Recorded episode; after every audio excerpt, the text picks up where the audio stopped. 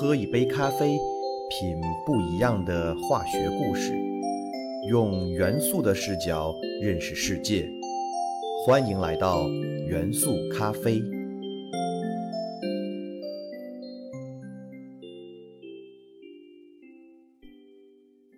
大家好，欢迎收听元素咖啡，我是你们的老朋友老胡。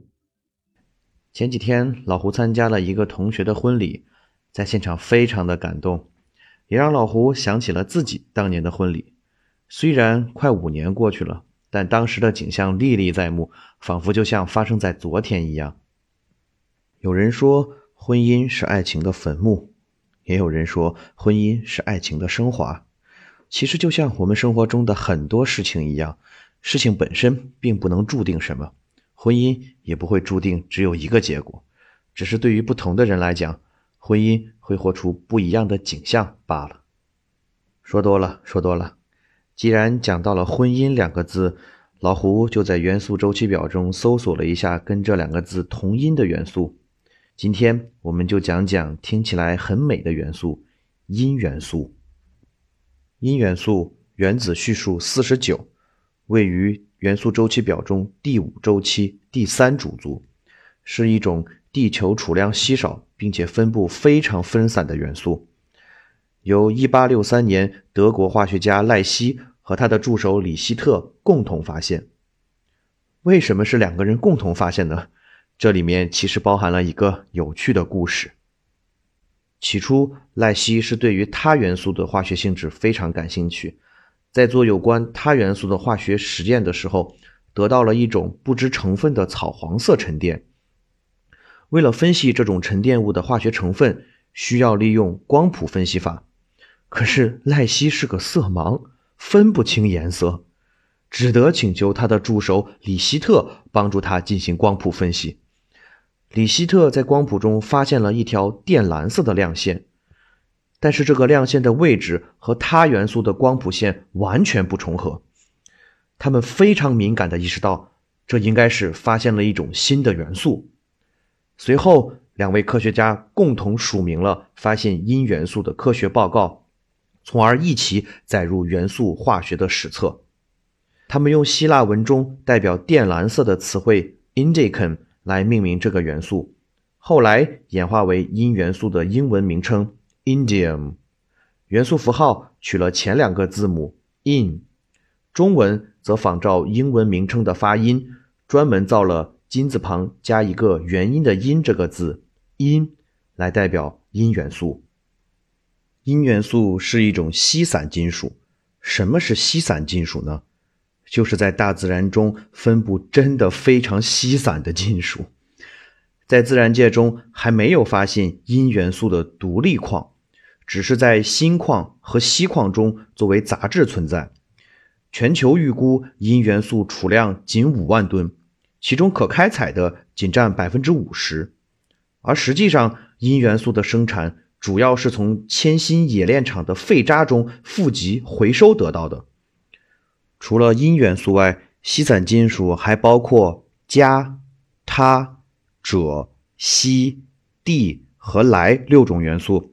这六种元素也会在后面的节目中陆续向大家进行介绍。中国的阴元素储量居世界首位，约为一万三千吨。中国也是全球最大的阴生产国和出口国，产量占世界阴总产量的百分之三十以上。而日本则是世界上最大的阴消费国。近年来，阴元素的战略资源价值不断提升，所以我国也对阴元素的出口开始进行限制。阴是一种银白色并略带淡蓝色的金属，质地非常柔软，用指甲就可以在阴金属块体的表面随意刻痕。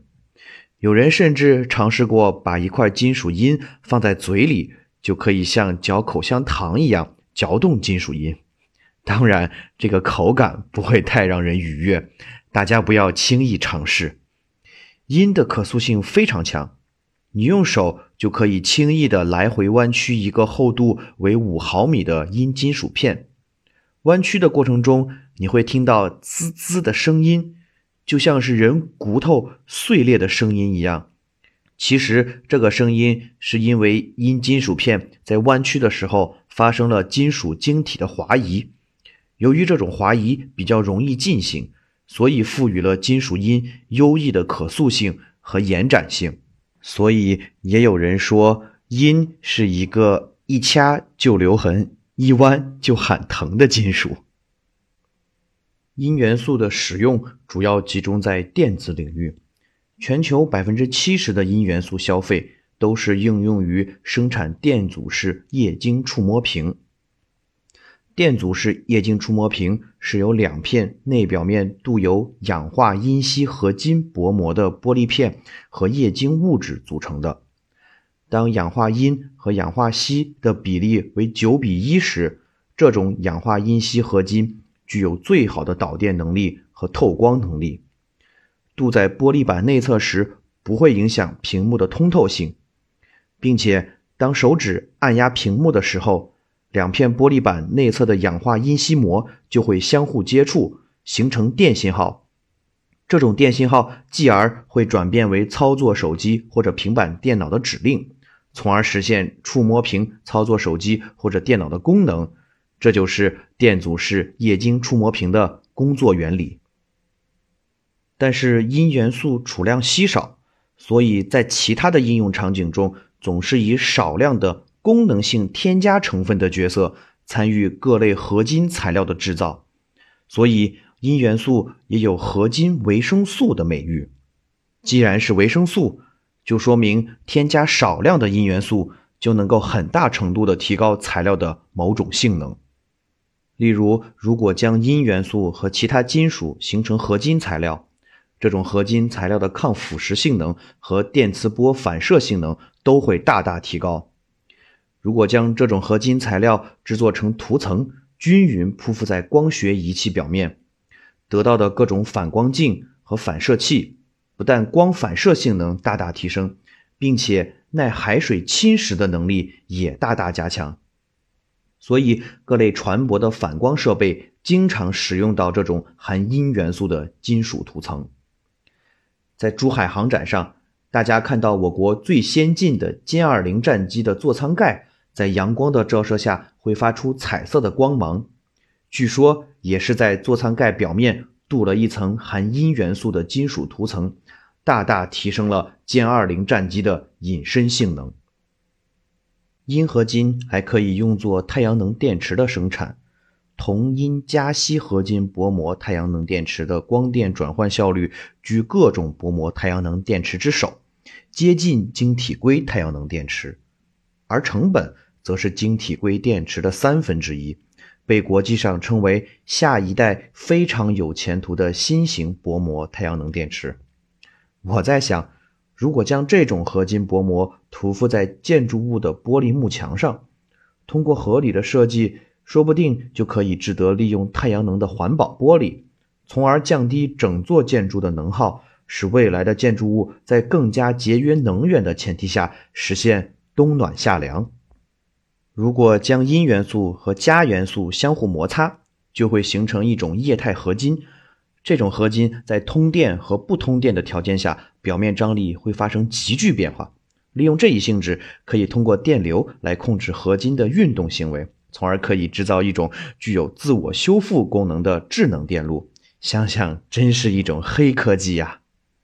铟作为合金维生素，还有很多奇妙的用途。例如，在二硼化镁中添加金属铟，可极大提升这种合金作为超导体的导电性能。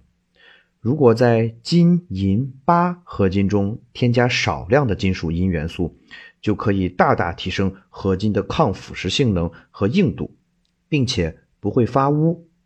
这种合金材料可以用作高档的假牙材料和牙齿的修补材料。银元素作为合金的维生素，总是以小小的用量而带来巨大的效果。这个事情也让我引发了思考，那就是为什么中国的制造业总是大而不强，做不到极致呢？专家的解释是说，中国的工业积累少。我想，这种积累的差距，可能就是对于这种微量功能材料应用的心得吧。